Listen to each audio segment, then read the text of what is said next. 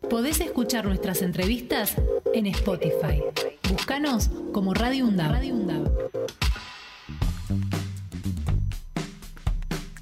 10 y 57 de la mañana. Y bueno, una noticia que ya habíamos adelantado, pero vamos a profundizar, que tiene que ver con el traspaso a la provincia del Hospital Ramón Carrillo de San Vicente. Se venía hablando ya de que esto iba a ocurrir, pero qué mejor que hacerlo con Pablo Maciel, que es el presidente de la CICOP y tiene muchísimo más conocimiento y nos puede dar los detalles. ¿Qué tal, Pablo? Buen día, ¿cómo te va?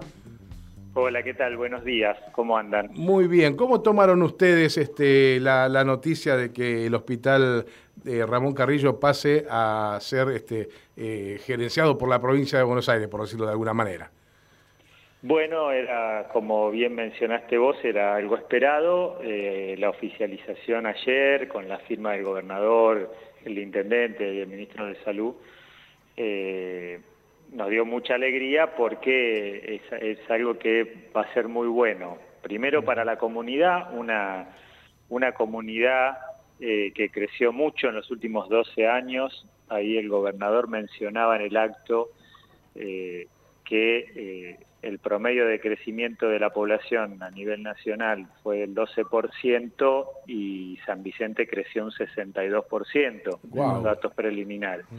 Claro, hubo un crecimiento muy grande, mucha migración interna y lo que eh, inicialmente fue pensado como un hospital rural, porque se llama así, Hospital Rural Ramón ah, Carrillo, eh, eh, en la época en donde San Vicente era un paraje rural, hoy es una ciudad de 100.000 habitantes. Entonces, desde ya que es un hospital que también creció mucho y que necesitaba un ministerio de salud que lo pueda gerenciar. Eh, muy difícil para, y esto lo vemos en muchos municipios, es muy difícil para, para los municipios eh, sostener económicamente el funcionamiento de un hospital. En la pandemia eso eh, crujió de alguna manera porque los costos de las terapias intensivas, los medicamentos, este, fueron muy importantes.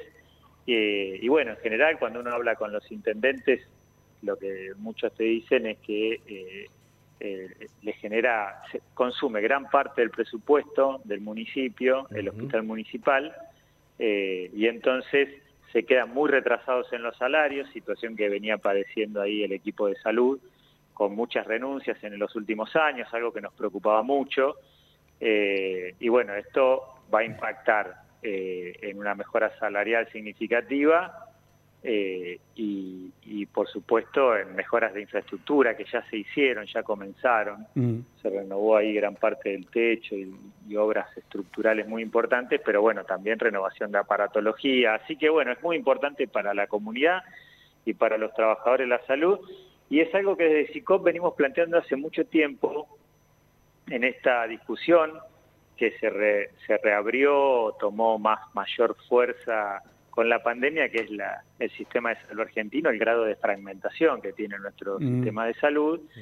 Eh, y bueno, es muy importante al menos comenzar a integrar el subsector público, que hoy está muy fragmentado a nivel nacional y a nivel municipal, a, nivel provincial también, porque hay 135 eh, municipios que muchos tienen hay 250 hospitales municipales. Claro, Pablo, buen día. Axel Govendi te está saludando. Este, te quería preguntar justamente esto. ¿Cuántos hospitales ahora están en esta condición de ser municipales y podrían pasar en el futuro a la provincia?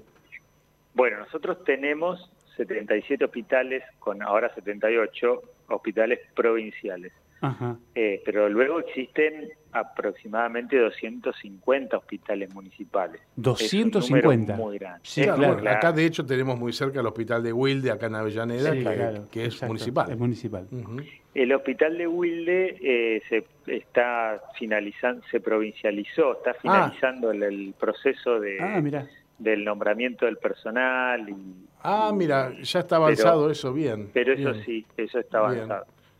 Pero bueno. Y, además, Pablo, me imagino que debe ser también coyuntural, en el sentido de que según la población, digo, bueno, Avellaneda es una población este, importante, me imagino que en, en pueblos de, de, pocos habitantes, de no, de no muchos habitantes, los problemas deben ser mayores, ¿no? Sí, sí, la complejidad necesaria es mayor, eso es naturalmente así. Eh, y, y bueno, después esta fragmentación del sistema genera enormes problemas porque supongamos que el Ministerio de Salud eh, define una estrategia sanitaria, ¿no? Bueno, ahora tenemos que afrontar la gripe aviar, eh, hubo una pandemia, entonces se, define una, una estrategia, una normativa, y eh, luego cada municipio tiene su autonomía de adherir o no a esa estrategia y tomar sus propias decisiones. Entonces, bueno, y ni que hablar cuando uno observa el mapa salarial y las condiciones laborales que son súper heterogéneas y eso genera enormes problemas en el funcionamiento del sistema en la provincia. Entonces, eh, el camino de provincializar los hospitales, al menos los hospitales, otra discusión aparte son los centros de salud eh, de atención primaria, que eh, juegan un partido muy importante en la prevención y promoción de la salud y hoy dependen absolutamente todos de los municipios, mm. pero en primera instancia nosotros venimos planteando avanzar en la provincialización de hospitales eh, y que los municipios puedan concentrarse en el territorio y en lo que es prevención. Eh, pero nosotros pensamos que hay que ir a, un sistema de salud público que sea provincial, como es el sistema educativo. Eh, y acá les hago un paréntesis porque en cada ciclo neoliberal de nuestro que sufrió nuestro país y en la dictadura también sucedió, la nación eh, le pasó hospitales a las provincias y las provincias le pasó hospitales a los municipios, sin el presupuesto adecuado para sostenerlo. y eso fue, en, los 90 fue muy fuerte, en educación y en salud. Educación tuvo mayor resistencia, la carpa blanca, hubo mucha resistencia de la comunidad educativa y ese proceso no pudo avanzar tanto como sí en salud. Claro. Eh, así que bueno, ahora estamos de alguna manera, si se quiere, desandando ese camino eh, de fragmentación del sistema, de descentralización, de autogestión. Eh, y bueno, va a llevar un tiempo, pero lo de ayer nos puso muy, muy alegres, muy contentos porque este, es un paso importante en ese sentido, ¿no? en un sentido correcto desde nuestro punto de vista. ustedes decían que venían hace mucho tiempo pidiendo esto. Me imagino que con el gobierno de Vidal este, esto no ocurría, digamos, ¿no? Y era todo mucho más complicado. No, ni estaba en discusión, el tema no estaba en agenda. ni siquiera en agenda. Este, y, además, eh, durante la gestión de Vidal, se dio, se dio en el marco de la estrategia de salud de, Macri, que mm. el primer año de mandato eh, como presidente eh, firmó un decreto hizo dos cosas eh, importantes y muy negativas desde nuestro punto de vista, que fue el decreto de la cobertura universal de salud, que terminaba eh, siendo una transferencia de recursos del sector público al privado muy importante, y luego la degradación del Ministerio de Salud de la Nación a Secretaría. un retroceso importantísimo. Así que bueno, en ese contexto este tema no estaba ni en agenda en la provincia de Buenos Aires. Claro, totalmente. Bueno, para establecer, ya que estamos, este, nos quedó clarísimo cuál es la importancia de, provincializar el Ramón Carrillo, pero ya que estamos, este, Pablo, y teniendo en cuenta que acá tenemos una carrera en nuestra universidad, que es la de enfermería, que te diría la carrera estrella de esta universidad, la que más convocatoria tiene la que más graduados presenta año tras año. Este, te consultamos este, sobre el personal que no es médico exactamente, está mucho mejor en la provincia de Buenos Aires, ¿no? Por lo menos creo que a, los enfermeros le pagan la profesionalización. Eh, estamos en un proceso de, de discusión en la legislatura bonaerense a partir de un acuerdo que firmó SICOP con el gobierno provincial en las paritarias del año pasado mm. de eh, incorporar a todas las licenciaturas en enfermería eh, a la carrera profesional. Ah, hoy eh, hoy hay algunos licenciados y licenciadas en enfermería en la carrera profesional, que es la ley 10.471, pero hay aproximadamente 5.000 que están en la Ley General del Estado, la 10.430, donde está el personal administrativo y demás. Claro.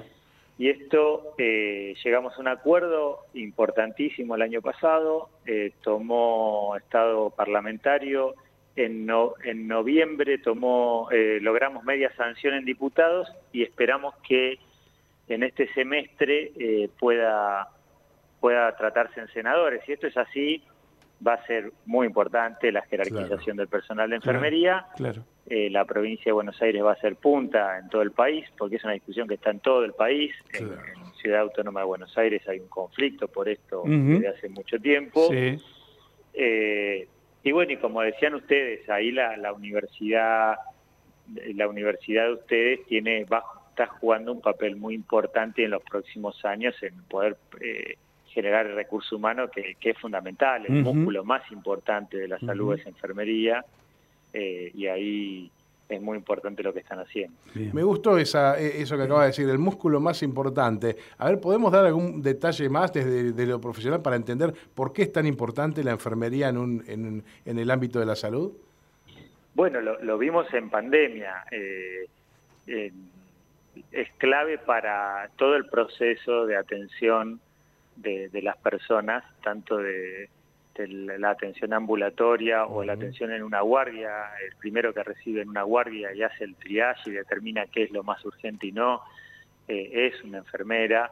Eh, y después, eh, cuando el paciente está internado, ya sea en sala general, en terapia intensiva, el que mayor tiempo está en la, junto al paciente es enfermería. Claro, si enfermería falla, es muy, es muy probable que, el, eh, el, desarrollo del paciente, la evolución del paciente sea mala.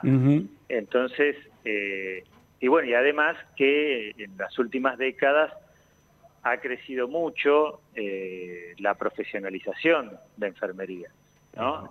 la licenciatura universitaria, con lo cual le pone un valor agregado muy importante y vamos hacia un modelo de atención, y esto es un fenómeno mundial en donde eh, enfermería juega un rol importantísimo. Eh, trabaja a la par del sector médico.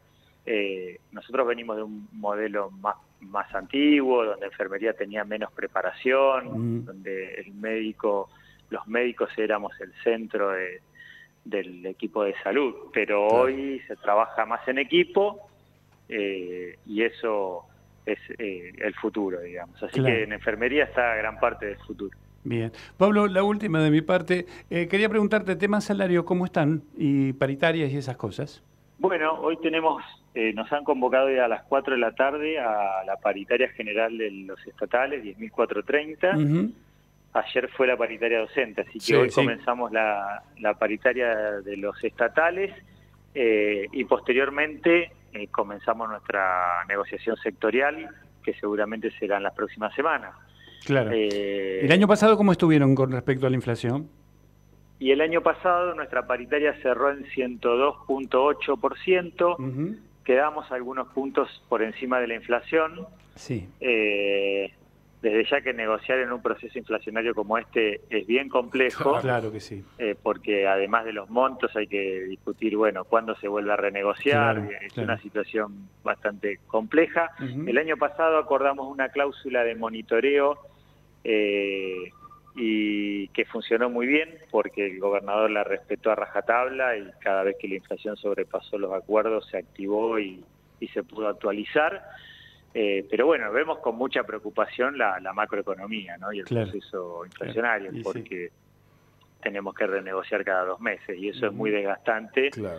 Eh, y el bolsillo de los trabajadores sufre mucho. Así que bueno, ahí el gobierno tiene un desafío muy importante. Nosotros los gremios vamos a, a pelear lo mayor, el mayor aumento posible, pero el gobierno tiene que controlar la inflación en algún momento. Obviamente, obviamente. Bueno, Pablo, muchísimas gracias por tu tiempo aquí porque tenemos una carrera tan importante como la enfermería. Las actividades que hace SICOP son importantísimas para nosotros, así que estaremos permanentemente en contacto. Bueno, muy bien. Muchas gracias por su comunicación. Hasta cada momento. Abrazo. Podés escuchar nuestras entrevistas en Spotify. Búscanos como Radio UNDAV.